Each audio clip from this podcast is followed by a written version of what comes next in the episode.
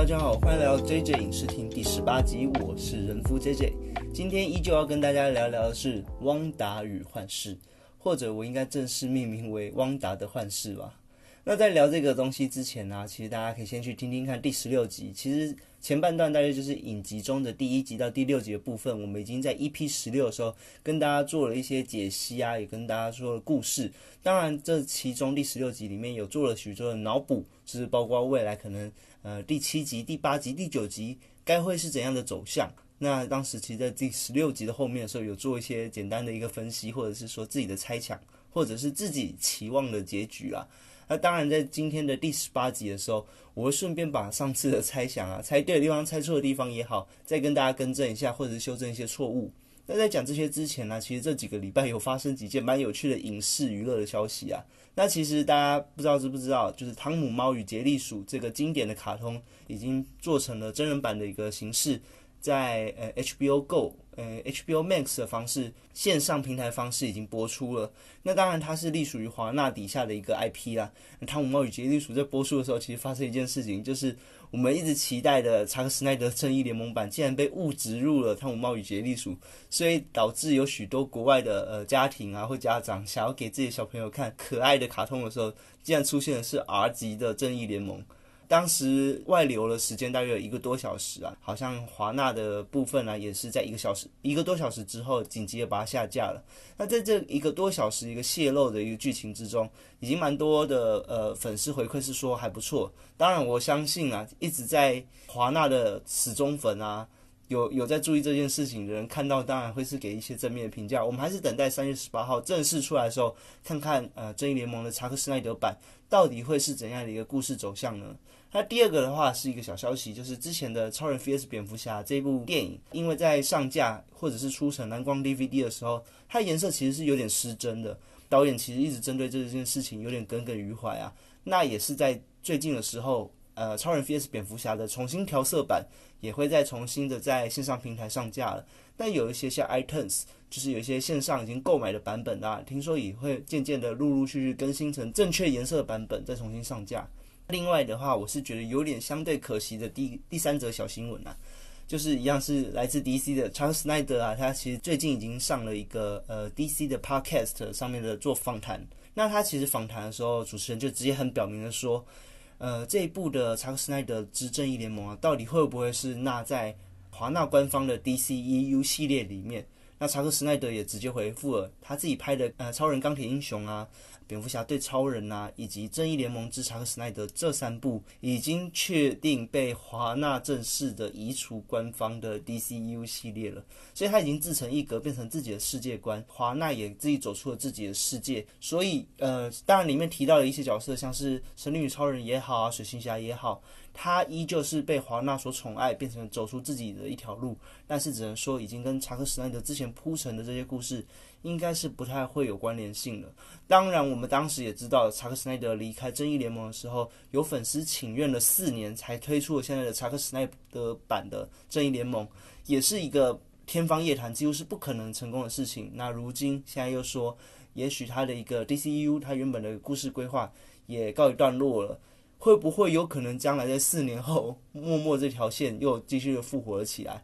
或者是真的可能会变成一个永远被埋藏的历史，只能从一些故事的脚本中知道原本的整体故事形貌会是怎样呢？那就是带给我一点小小的遗憾了。那其实一开场就聊了三个，全部都是 DC 这边的，那我们还是赶快回到原本的故事主题吧，就是今天的《汪达与幻视》。那没错，《汪达与幻视》已经迎来了大结局了。这九集的剧情啊，其实演下来我是非常喜欢的。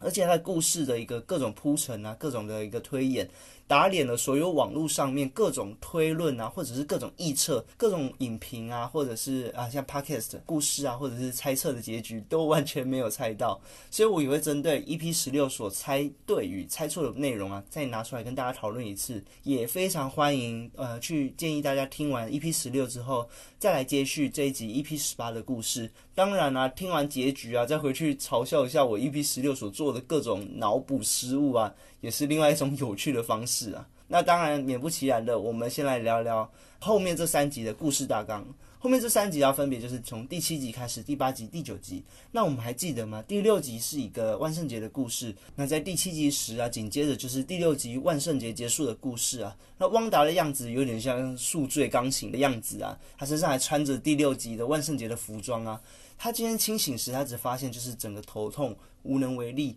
那他发现自己已经无法顺利的控制着任何一切，连家中的家具啊，他本来都可以任意的变换着，但是他现在已经无法控制他的一个改变，就是可能不注意时啊，就会改变成不同时代的一个家具的一个结构。而小镇边缘的幻视啊，因为在重新的笼罩住了结界之后啊，他又再次恢复自己零碎的身躯。那当然，这时候好邻居的阿加莎再次登场，他提议说：“不如让我。”带着你的双胞胎度过这一天，你就好好的放松自己，好好的过一天自己的家庭主妇的生活啊！我相信应该有很多带小孩的朋友也知道，如果有一天的一日保姆会是该有多好的现象。所以汪达也欣然接受了这个提议。那另外一方面呢，结界外的莫妮卡小队，他们尝试想要再次闯入结界之中。那这些举动啊，只是一个无功而返而已。在此时啊，莫妮卡突然想到，自己其实已经被告知啊，因为她被结界进出太多次，而影响自己的 DNA，她的 DNA 组成已经混乱，不是当初的样子了。所以她决定说，也许她自己有能力可以再次闯入结界之中。那果然呢，也因此的成功的进去了西井小镇，也获得了他的超能力。莫妮卡的超能力的话，目前在第七集时还没有一个太大的展示，只看到她似乎可以看到所有的能量场，因为她看到了一些电线，就会产生一些电磁波的一个纹路。莫妮卡在漫画之中的一个角色叫做光子或者光谱。那其实，在凯文费吉在一些访问的时候，也正式的宣布。莫妮卡这个角色即将会在《惊奇队长二》再次登场。我们相信《惊奇队长二》的时候，莫妮卡应该会有一个更有效，或者是一个更有戏份的一个展现出她超能力的地方。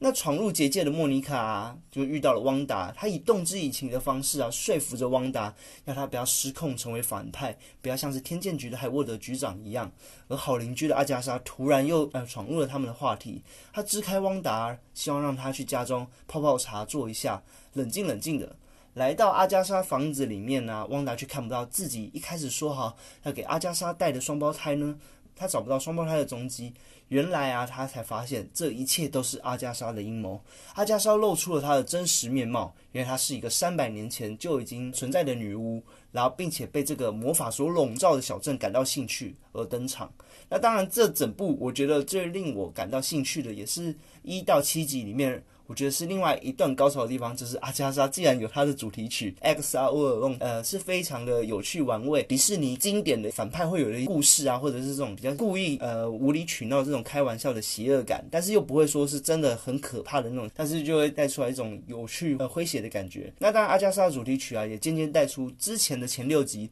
所有的不顺遂啊，或者是汪达产生的一些奇怪的现象，例如说他的哥哥快银登场，这些都是阿加莎在背后搞鬼。当然了，后面。有许多的一个梗图啊，或者许多粉丝把阿加莎因为他的一个表情丰富，把它做成很多的梗图，甚至说什么是不是连那钢铁人弹响指啊这些事情，全都是阿加莎在后面搞鬼之类的。那阿加莎已经变成梗图的其中一部分了。那我们故事来到第八集啊。故事突然一开头就回到了一六九二年的塞勒姆。其实，在上一集的时候，我们知道阿加莎已经控制住汪达。他在控制住汪达的时候，他其实真正感兴趣的是为什么这个整个小镇会被魔法所笼罩。那阿加莎也做了一个简单的自我介绍，所以他的魔法植入了汪达的脑内，让汪达先看看自己的故事是什么。所以我们才会马上看到一九六二年的塞勒姆。事实上啊，塞勒姆这个地区是事实存在，历史之中发生在一九六二年时有一个很可怕，或者是说很残忍的一个猎巫行动。那我们知道。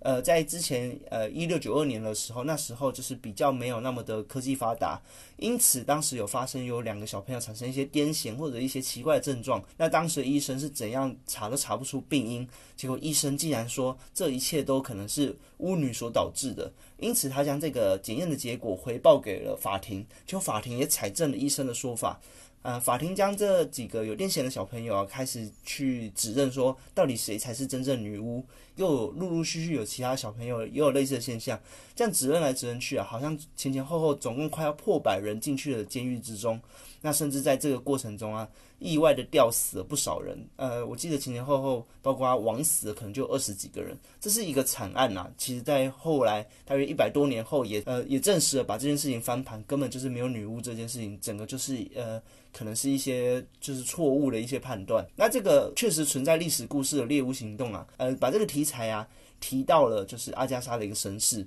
其实阿加莎她就是当时诶在这个猎巫行动中的其中一个算是受害者，但其实在这个猎巫行动啊，阿加莎其实吞噬了所有制服她的女巫，反而把所有女巫的魔法占为己有。那回顾了这个阿加莎的身世啊，我们也知道原来魔法早就隐藏呃或隐匿在人群之中。当然，我们在看奇异博士时早就知道这件事情了。但此处的一个魔法形象啊，比较有别于以往的奇异博士，我们所看到那种很像画炼成阵那种感觉，更像是我们记忆中的经典文学，像是我们所看到一些魔法啊、女巫啊、扫帚啊等等这种元素，会比较像是阿加莎所给我们的这种形象。那当然啦，女巫们就开始咏唱着各种奇怪的一个法术。会是在整个呃呈现的一个法术的方式会比较呃会比较像是我们所熟知的一些经典文学。那阿加莎将自己的一个过往啊投入在汪达的脑中，询问着汪达是怎么靠着这些没有学习、没有训练，他是怎样如何这样子控制整个小镇的。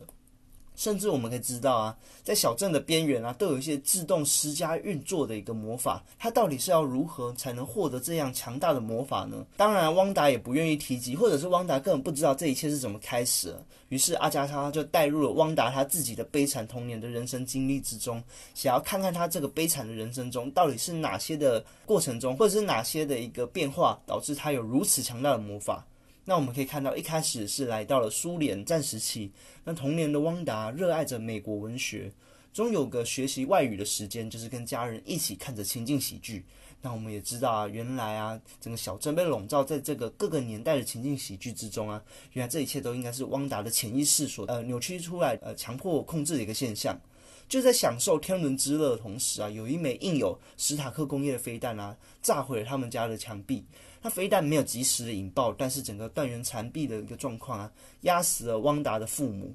只剩命悬一系的呃两兄妹啊，一直跟着那个闪烁着红灯的飞弹在一起。这已经映照着第一集那个黑白广告之中啊，史塔克工业面包机又一样的一个灯号这样子闪烁着。那这个时候啊，小小年纪的小汪达伸出了手。不知道是有意识的还是无意识的，他竟然停止了那颗炸弹。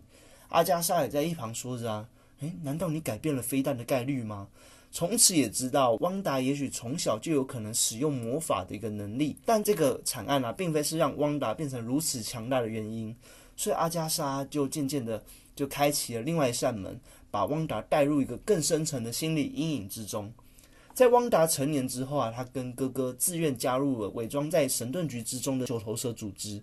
目的只是希望能对抗这个不公平的世界。当然，九头蛇啊，他就是做一些秘密的策划，一些恐怖行动。他九头蛇的一个秘密实验的项目，就是在复仇者联盟一的时候，他在纽约事件中啊，由洛基所带来的心灵权杖间接的改变人体的实验。那这个心灵宝石啊，在跟汪达见面的时候，心灵宝石既然主动的离开了权杖的一个坐台，那主动的受到了汪达的吸引，那这样的飘起啊，并且呃接触到了汪达，在此时啊，激发了汪达的魔法潜力。我们可以看到啊，在心灵宝石里面啊，隐藏着一个模糊的身影，那个身影也是我们蛮熟悉的一个漫画的一个形象，也就是绯红女巫的样子。她穿着大约有绯红女巫的一个服装的造型，间接是可以理解到，汪达之所以会有如此强大的魔法，是因为受到了心灵宝石的影响。但是阿加莎认为，这依旧不是造成汪达失控的主因。于是啊，阿加莎就再次开启。更深层的一扇门，往心灵更深处的方式去挖掘。这过程啊，就有点像是现在我们去看心理医生，心理医生就会一直不停的呃跟你聊聊到心理最深处的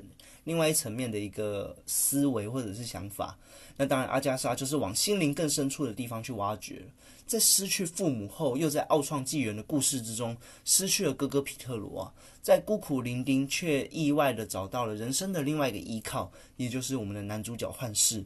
汪达跟幻视啊，他渐渐的开启了一段奇怪的一个感情，也是让汪达在这片汪洋中找到了一个支撑自己的最后一根浮木。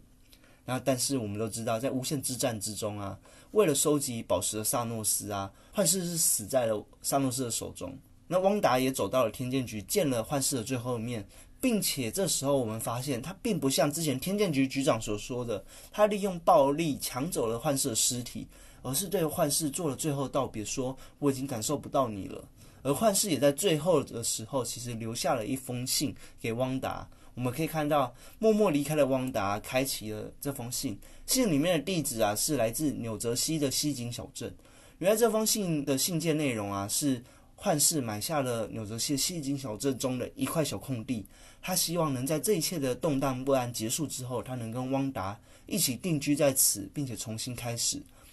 这个举动啊，彻底的让汪达崩溃，无尽的伤痛从胸口中涌出啊，瞬间笼罩了整个小镇。更在此时啊，从身体中冒出了一缕的金光，渐渐的构筑起了整个幻视的身影。原来我们看到的这几集。复活的幻视只是汪达身上所残留的心灵宝石的碎片所构成的而已。那知晓了一切的阿加莎以汪达的双胞胎进行威胁啊，希望他能够交出魔法。那在另外一方面呢，谎称尸体被盗的天剑局局长当然居心叵测，他将之前某一集的时候。汪达击落的一个无人机的上面缠绕的魔法，将这个魔法渐渐输入到我们刚才提到了，其实幻视的尸体是没有被偷走了，而一直以来都是在天剑局之中，所以天剑局长海沃德啊，就将这个魔法跟白色的幻视进行融合，变成了这个知性武的武器，也就是白幻视的诞生了。我只是说在第八集的时候突然出现一个白幻视，因为他前面所提到这个谎言就是呃汪达把尸体偷走这件事情。是没有半个影评人也好，没有半个网友猜测猜到的，根本没有人想到会把白幻视这个角色带出来。因为白幻视这个角色在漫画之中确实有登场，但是他已经是非常久以前的故事了，而且他登场的故事并没有维持很长，也并不是变成一个常规角色活到现在。那白幻视啊，有点就是类似跟幻视是一样的一个个体，只是他只拥有了幻视的记忆。跟幻视的一些各各种能力，但是他并没有幻视的情感，所以他是等于是一个没有情感的一个机器人而已。那想不到竟然会把白幻视带入了这个故事之中，但其实，在第八集的时候出现白幻视，我心中也发现一件事情，就是应该是没有什么恶魔了，因为只剩一集的篇幅了。我觉得他真的是演不出来什么恶魔的题材进去了。那其实有在听完 EP 十六的时候，有呃有猜测说可能会有恶魔的诞生啊，或者是有许多的影评有一直猜测说梅菲斯特会诞生之类的。当然这些根据都是根据漫画中的剧情啊。那其实，在第八集出现白幻事时，大家可以听听看我 EP 十六的时候有讲到，我相信啊，就是阿加莎背后应该有其他的阴谋，他可能是想要复活或者是召唤恶魔。他这个召唤的时候，那个恶魔绝对不会是最终大魔王，因为我知道篇幅不够了，所以阿加莎一定是这个故事中的最终的一个反派。恶魔的那个诞生可能会间接影响到其他的事件，那恶魔也会因此离去，不会在这个故事中做出一些呃对决啊，或者继续展开故事的故事线。那事实上是根本没有恶魔，而且。直接在第八集的时候带出一个新的反派叫白幻视。其实看到这集时，我相信已经很多人的脸都已经被打得超响了。总算是把整个故事的来龙去脉告了一段落啊，所以第九集的故事就相对的简单跟单纯，就是把前面所。做好的伏笔收尾，前面所产生的反派跟反派进行了对决的一个动作，呃，势必就会比前面的一些各种诡谲的故事来的简单上许多啊。那当然，阿加莎与魔法的对决啊，就是这样，开场就对决到了一半时，白幻视就突然登场，然后介入了他们之间的对决啊。那当然，我们都知道白幻视的任务绝对就是除掉里面的幻视以及充满威胁的汪达。那赶来的幻视跟白幻视进行了一场毁天灭地的缠斗啊！这段其实真的超级像《超人钢铁英雄》里面的故事剧情，就连台词都超像。《超人钢铁英雄》里面有一段时候，佐德将军啊，就是威胁了超人的妈妈玛莎，啊就跟他讲说，到底他想要知道法典在哪里，正要对他妈妈产生一些暴力的时候，超人就从远方飞过来，然后并且把沙德将军推开，把他脸拿去摩擦地面，然后并且揍他，一边的大喊着说：“你竟敢威胁我的妈妈！”这是如此妈宝又如此酷的一个现象，就这次的时候，完全就是给幻视重现这个画面了。幻视一样就把白幻视推开，并且，呃，把他压在地板上摩擦，然后并且一路的揍他说：“你竟敢威胁我的家人！”整个故事的呃铺陈啊，跟整个分镜几乎是如出一辙，好吧？我觉得也许没有致敬啊，但是我只觉得这两幕真的是蛮像的。那另外一方面的话，阿加莎啊在跟汪达对决到一半时，阿加莎就间接的解开了小镇居民的所有的控制啊，让汪达良心发现啊，原来小镇居民都是被自己所控制着啊。那汪达得知啊，只有唯一解开整个结界的封印，才能让居民撤离，不然的话，这一切的居民就只能像是牵线傀儡一般的被自己控制在这个结界之中啊。但是这个结界啊，其实渐渐的打开的时候，它换来的是在一旁呃对决白幻视的幻视，以及自己的双胞胎啊，渐渐的一个崩解，身上就像是一格格的碎片啊，渐渐的一个分裂。那小镇居民啊，以自己的家人啊，他只能选择其一而已。我们汪达只好再次的展开结界，保护住所有的家人一命。但是也在此时啊，在展开结界的过程中啊，天剑局的特工们都已经闯入了结界之中，并且团团的围住了双胞胎。我们都知道前几集就闯入了莫妮卡，为什么一直没登场？原来啊，莫妮卡一直都在打酱油，被我们的假快银给囚禁起来，无法参与战斗。那我会讲假快银的原因，就是因为这一小段的一个对白之中啊，我们可以知道快银的真实身份啊，其实只是一个路人。没错，快银的真实身份就只是一个路人而已，而且还硬塞了一个完全没有意义的勃起低级笑话。哎，其实我在前面的时候，EP 十六有时候也提到了，我觉得多元宇宙这个题材啊，是 Marvel 一直很想玩，但是一直还没有做好万全的准备，所以还没有搬上台面的一个题材。那在蜘蛛人离家日的时候，其实也提到了一个多元宇宙，也提到一次，就后来事实说，那只是反派拿来骗人的一个呃题材而已。那现在又将 X 战警里面出现的快影的演员角色。再次登场，那仿佛让大家都觉得，哎，多元宇宙是不是这样默默的开始了？是不是在某一部影集的第六集就突然开始了一个多元宇宙？那事实也告诉我们，迪士尼也再次打我们的脸，说没有啊，其实没有多元宇宙。多元宇宙真的要讲以后再讲。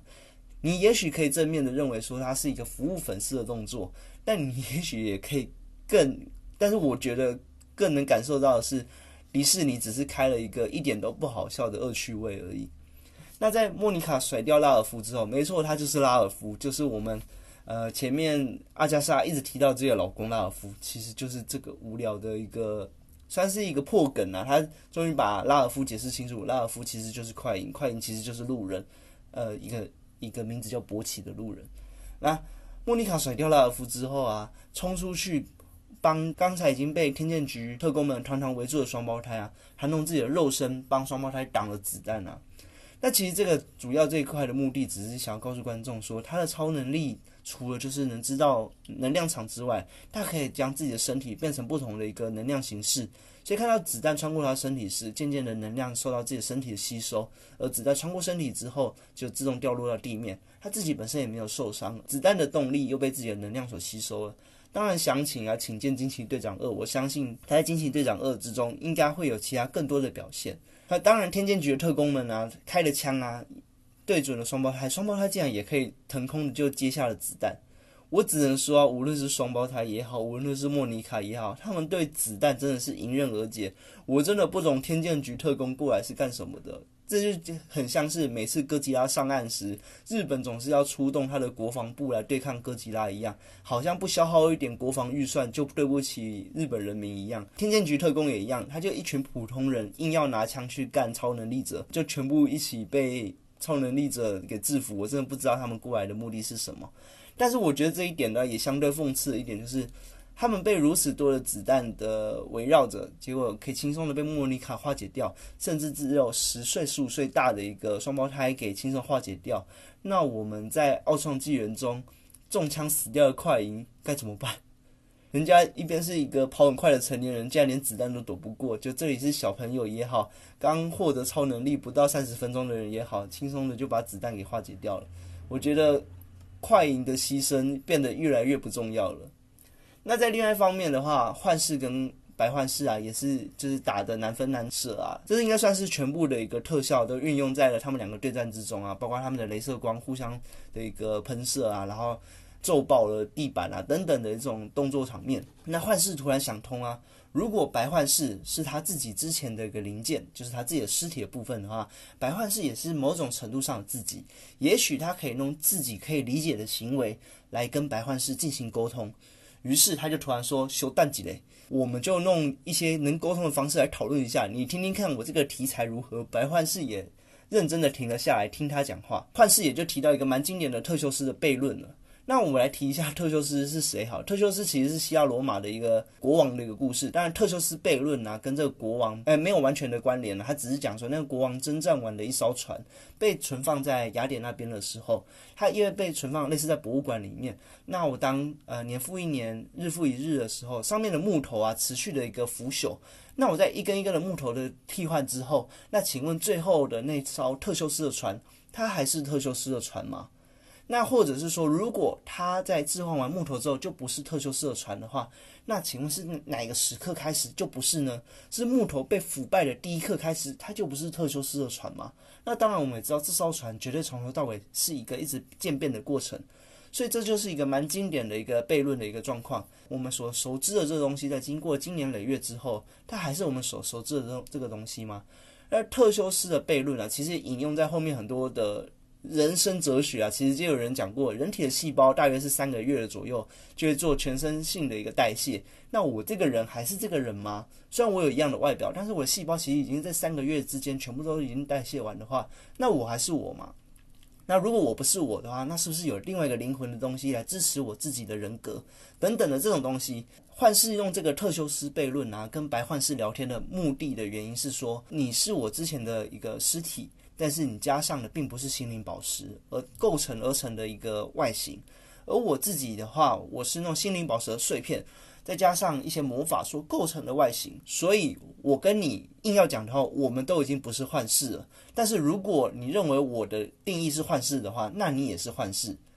我说一点白话文好了，就是我是幻视，你就是幻视；我不是幻视，你就不是幻视。突然这时间呢，白幻视就完全听懂了幻视在说什么。他就突然了解了这一切，那幻视就将自己的记忆啊，自己的所有人生的历练啊，把它下载到了白幻视的系统之中啊。白幻视看了完了一切之后，他就突然离开了他们战斗的地点，然后追寻了人生自我的一个追逐旅程。我只能说，国防预算爆表，他因为前面才提到而已。白幻视好像价值二点五亿美元的国防预算，所以就这样子结束了。那另外一方面呢，很像是赛亚人在空中格斗的汪达跟阿加莎，你来我往啊。眼见的汪达逐渐失利啊，他不停的弄自己的魔法打向了阿加莎，阿加莎就是呃若有似无的可能接下他魔法把它吸收起来，或者是打偏啊，打到旁边的结界墙上啊。汪达决定不准幻视以及双胞胎过来帮助自己。他决定舍弃自己的法力，你要的话，我把这些法力全部都给你吧。我觉得这段超像七龙珠在打一些反派，他就是像你有我的能力了，我就全部给你啊。当然，结局不是阿加莎吸收太多能力自爆之类的。那阿加莎欣喜若狂啊，把汪达的混沌魔法全部都吸收到体内啊，他终于拿到这种传说中的混沌魔法。但是他最后一刻的时候，已经看到干瘪的汪达浮在空中时，他想要给予他最后一击，才发现他竟然无法施展出法力。原来啊，刚才所有打偏的都只是汪达故意在他所创造出来这个结界上面刻下的咒术啊。而在这个咒术之中，呃的所有的一个法师都无法施法，只有刻下咒术的人才有施法的能力。那汪达也因此而觉醒，成为了绯红女巫。我们可以看到，这个成为绯红女巫，并不是一个超级英雄诞生的感觉，而更像是一个毁天灭地的大魔王所诞生的一个感觉。那阿加莎就被汪达这样的一个击落，并且把他的魔法全部都占为己有。阿加莎跟汪达说：“我并不会杀了你，我希望你喜欢做这个爱管闲事的邻居，就好好的做一辈子爱管闲事的邻居吧。”于是啊。汪达就把阿加莎变成一个活在西景小镇的一个爱管闲事的邻居。当然，在变成这个角色形象之前，阿加莎也是很紧张的说：“你总有一天会需要我的，因为你你都不知道你到底释放出了什么东西来。”那当然，这一切都可能只是为了呃奇异博士进行了铺梗而已。那最后，汪达的一家人就回到他自己爱的小窝，静静的等待着最后一刻。没错，也就是汪达决定，他把整个西井小镇的控制跟结界的笼罩，他决定收回。也就是汪达渐渐的把所有的呃一景一物啊，渐渐的变回原本的样子。那看着自己所创造出的这一切扭曲的情景啊，慢慢的一个趋于正常。那汪达很感性的跟双胞胎说着啊，很感谢你们愿意当我的孩子，并道上了晚安之后，默默带出他的小孩可能也渐渐的就因为结界的结束而消失了。那汪达也再次跟他毕生的最爱幻视做了道别啊。那整个小镇这一切啊，静静的就回归平静。那汪达也因此就离开了这个小镇。那最后的啊第九集留下了两个隐藏片段。一个是莫妮卡的话，被一个 FBI 的一个探员啊叫入了电影院之中，说有事情要跟他讲。那我们才知道，这 FBI 的探员啊，原来是斯克鲁尔人变的，并且跟他讲的是说，天上的他，他这里的时候他是讲 he，有事情要找他。那我们可以知道，天上他有可能是塞缪杰克森，或者是塔罗斯，就是惊奇队长二之中的另外一个斯克鲁尔人塔罗斯。那另外一段的一个隐藏片段的话，是汪达就自己定居在一个山中小屋里面了。也许看得出来，汪达可能要与世隔阂这一切，但是其实渐渐的镜头带到他最深层的房间里时，竟然默默响起一个变奏的奇异博士的音乐。音乐响起之后，就看到一个汪达的分灵体，就变成呃绯红女巫的样子，正在阅读一本呃地狱之书，在继续理解地狱之书的一个内容。那这就是九集的一个影集的故事啊。那当然，这里也要做一些简单的一个错误更正，就是，呃，我其实在 EP 十六的时候有提到几个资讯啊，其实是有错的，要做一些更正。当然，这里啊不是说我自己脑补的一个内容啦，主要是感觉是蛮斩钉截铁的讲错了一些东西。那当然是前面有提到，原本的故事我们猜测七八九集啊，这三集各有长达可能一个小时。那主要是因为网络上传出啊，在九集的影集总共是用六小时的这个长度做播出。那其实，在第六集推出时啊，其实每一集大约是三十分钟左右，所以那时候推论啊，其实后三集啊应该会长达一个小时左右，才会符合这个推论，就是九集长达一呃长达六个小时。那这点啊，确实只是一个以讹传讹啊，其实就是更没有这回事。那另外一个错误更正啊，是幻视演员保罗啊，他在一个视讯访谈的时候，他自己开玩笑的一个梗说，他很期待最后有一个类似《星际大战》的那种曼德洛人的一个爆点式的一个角色一个客串演出，大家都非常期待最后一段到底会是谁登场，是万磁王吗？会是奇异博士吗？等等的，大家有各种的一个猜测，才发现原来从头到尾只是保罗在开玩笑，因为他一直说的会有个大咖登场，那个大咖就是。演出白幻视的他自己，当然这个炒作啊，也许只是保罗没有心想到的一个玩笑，但是这件事情确实引发了粉丝之间的很大的一个猜测，而这个炒作已经完全盖过原本对于结局收尾的一个期待，甚至有达到喧宾夺主的一个效果啊。那硬要说真的有提到奇异博士啊，可能就只有在对战之中的时候，阿加莎女巫有提到说。绯红女巫的危险性已经非常的高，甚至已经超过了至尊魔法师而已。没错，就是提到至尊魔法师而已。所以从头到尾没有任何一点奇异博士登场的讯息或可能性在其中。那这里的话，再来讲一下我在 EP 十六中有做一些脑洞大开的一个推论啊，然后做一些更正。简单的第一点，我们前面讲了，没有恶魔，没有梅菲斯特，就是。从头到尾都只是阿加莎女巫想要收集，或者是说拥有更强大的一个混沌魔法而已。这个阿加莎女巫啊背后的阴谋啊，是不是要召唤什么梅菲斯特啊之类的？这个就只存在漫画之中而已。而影集的实质上啊，确实有提到许多的恶魔的提示，以及引用了漫画中的许多元素啊，像是汪达的双胞胎汤姆跟比利啊，这事实上啊都是许多。呃，漫画的题材中跟梅菲斯特做关联性的地方，但是整部影集实质上真的完全没有一丁点的提到梅菲斯特这个理论啊，其实打脸的几乎是九成以上的所有影评，或或者说百分之百影评啊，我几乎看到所有的评论家都说有梅菲斯特，甚至看到每个影子都说梅菲斯特，连阿加莎所养的那只兔子啊，墙上所出现的一只蝉啊，或者是外送员啊。或者是快银也好，每个人都在一直说他是梅菲斯特，但事实上他打脸了所有人，从头到尾就没有人说要梅菲斯特要登场才是一个故事的主轴。当然啦，会有许多的影评都还是坚持说啊，梅菲斯特绝对会在奇异博士二带出啦。我现在看起来，我觉得绯红女巫更有可能才是奇异博士二的反派啦。那梅菲斯特会不会在奇异博士二代出呢？我现在是觉得不太可能了，因为以迪士尼的一个个性的话，迪士尼很喜欢在前一部故事所埋下伏笔，在下一部故事时，它只做于桥梁的连接，并不会让下一个故事主轴都围绕到他身上。我举个例子好了，《美国队长二》的结尾之中的时候，可以知道九头蛇有个干部受了重伤，但是他没有死亡，他被救活了。所有人都知道他的名字就是后来的重要干部十字骨。那其实，在美国队长三之后，他也确实登场了，也就是以十字骨这个形象登场。但是，其实在一开头的时候就自爆了。那《奥创纪元》中的时候，有一个在卖饭合金的偷渡商人叫克劳，也就是我非常喜欢的安迪·瑟克斯所饰演的。他是经典非常经典黑豹最经典的头号反派，那也确实带出了黑豹这部电影。他也在黑豹中登场了。但是我们也知道，他其实在前三分之一时就被金豹所干掉了。他也只是一个桥梁而已。我无法理解为什么迪士尼要把这么厉害的演员演出这么厉害的角色，然后把他轻松收掉。啊，更别提啊，被传送走的红骷髅啊，或者是钢铁人里面耍你一次的满大人啊，都是这种非常草率处理掉这些经典角色漫画的手法。我觉得这已经有点像是呃 Marvel 电影宇宙一贯的恶趣味啊。所以你要说梅菲斯特会不会登场吗？我现在告诉你，我觉得不会。那后来要不要 Marvel 好好打脸我一下？那我也希望他能打脸我一下，因为我真的蛮想看到梅菲斯特的。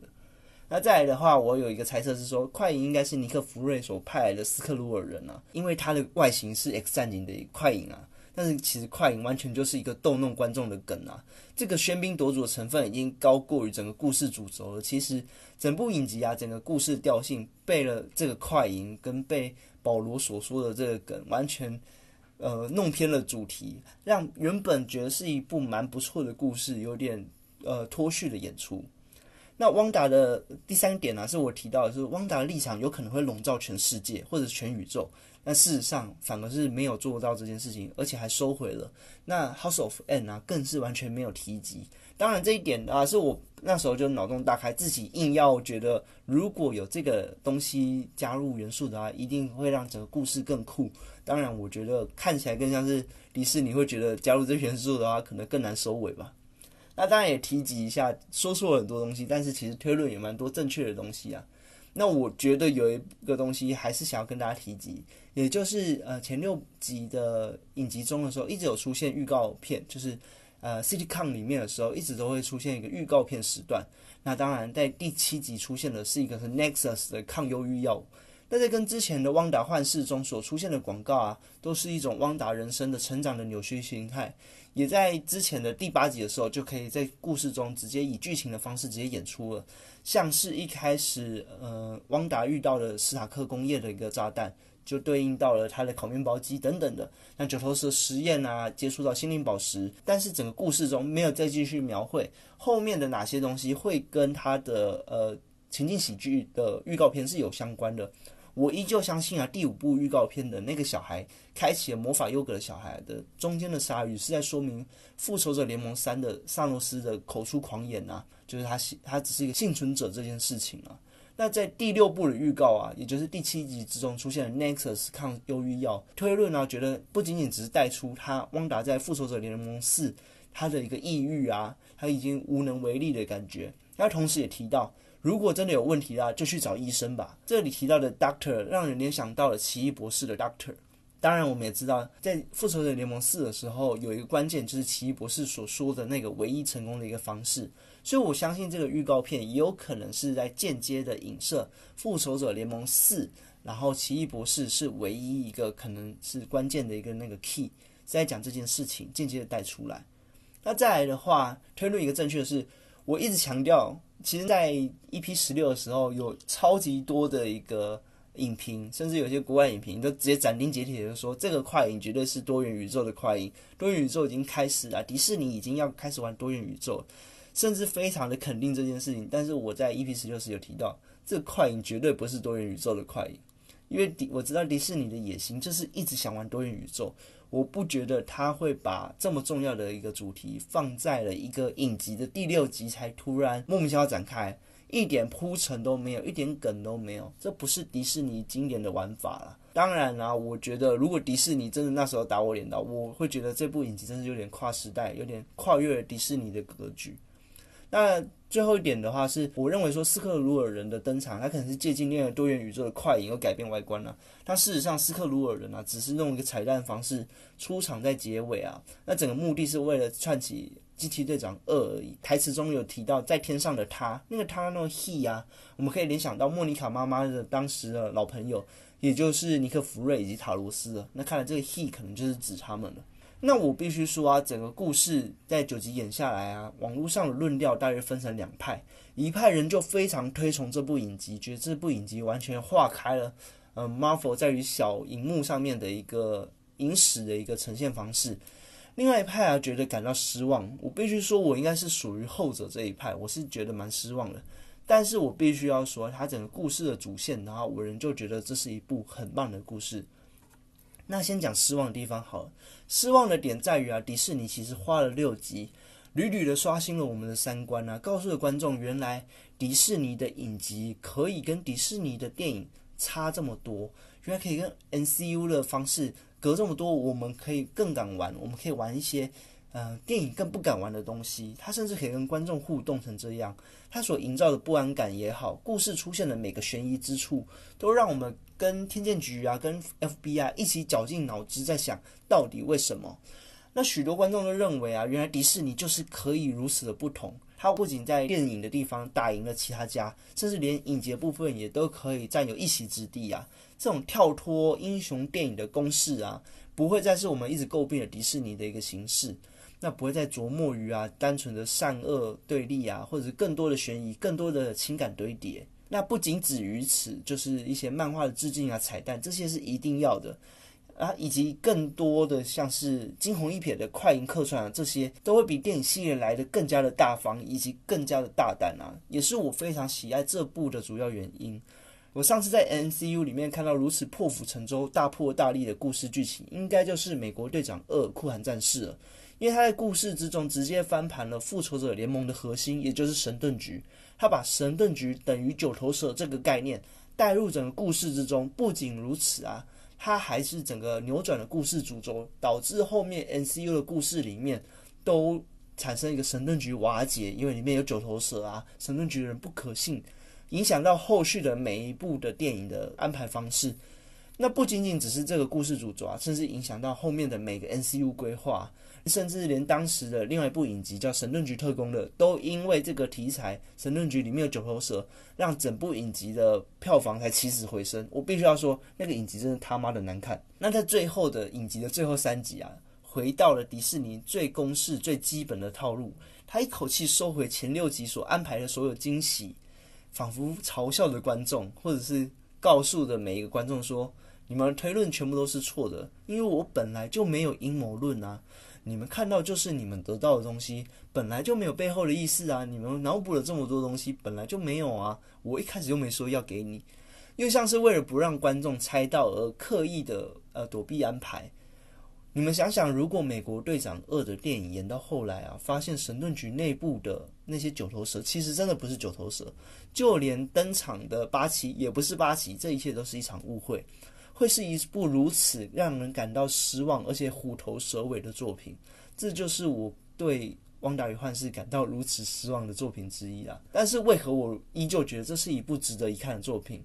因为跨过这些莫大的空虚跟失望打脸之后，整部影集最重要的一个贡献是，他把汪达与幻视这两位角色的感情立体化起来。同时，也应该是整个 NCU 系列里面刻画感情最细致的一部作品。幻视啊，跟汪达在 NCU 里面之中相遇啊、相恋，甚至到达分离，在电影中描绘的篇幅是非常少的，是非常淡的，没有什么感觉。甚至我们能看到《复仇者联盟三》的时候，他们两个人在街角依依不舍的离别时，许多观众应该都满头问号：他们到底哪时候开始在一起的吧？而汪达幻视这一部却帮幻视写了可以算是全部的 NCU 里面最美的台词、最充满了智慧以及最温暖的举动。我们可以知道汪达跟幻视到底是如何开始这段感情的，他是如何变成一个如此会把妹的机器人。那幻视其实说了很多台词，我都是非常喜欢的。他甚至跟汪达说着：“也许伤痛就只是一种爱的延续而已。”他渐渐抚平因为失去哥哥的汪达，用这句话是非常的一个舒服，以及非常的有诗意的。那另外一句的话，他也有讲说：“你没有失去我，因为我早就已经离去了，而我存在你的心中。”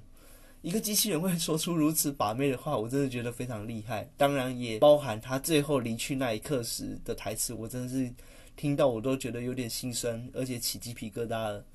他默默的开启了台灯之后说：“我记得有人说过，离别时不应该关着灯，或者换句话说，此时此刻，我只想清晰看着你。”我从来没看过这么会把妹机器人。那整部影集啊，最后的结局是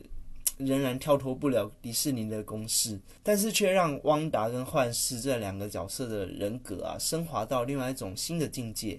幻视不再只是幻视而已，而是一个很会把妹的幻视。当然啊，我们要讲的是他后面白幻视的离开啊，跟嗯我们所熟知的这个有颜色的幻视的消失，后面会不会再把白幻视带回来？会在哪部电影带回来？以哪样的方式带回来呢？我觉得都是存在着一点的可能性，也有可能幻视不会再回来了。影集中的角色会不会再回到电影里面？其实是有发生过的，像是之前卡特探员啊，这是一部美国队长女朋友，就是 Peggy Carter。他的自己的故事在在讲如何成立神盾局的故事，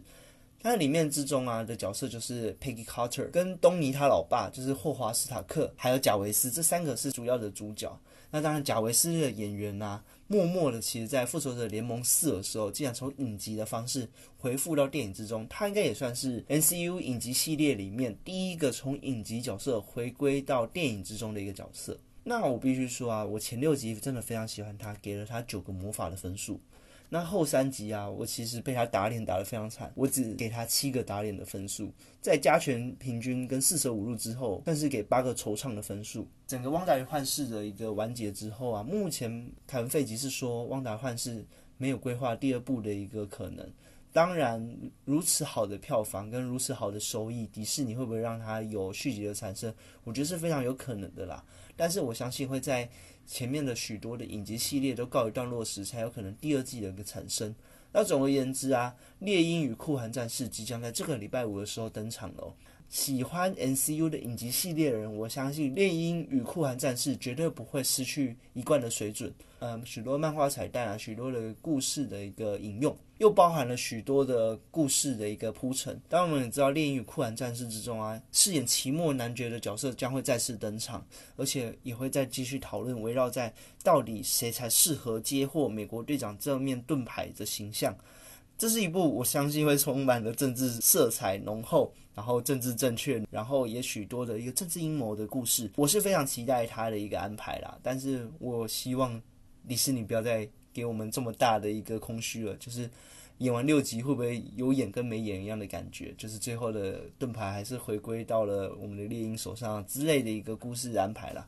那我非常期待猎鹰与酷寒战士，那希望接下来的一个猎鹰与酷寒战士，我们要做。呃，影集上的一个介绍跟说故事，那也希望大家有兴趣的人可以跟我们一起继续呃看《猎鹰与酷寒战士》的故事的发展。那我们之后再见喽，拜。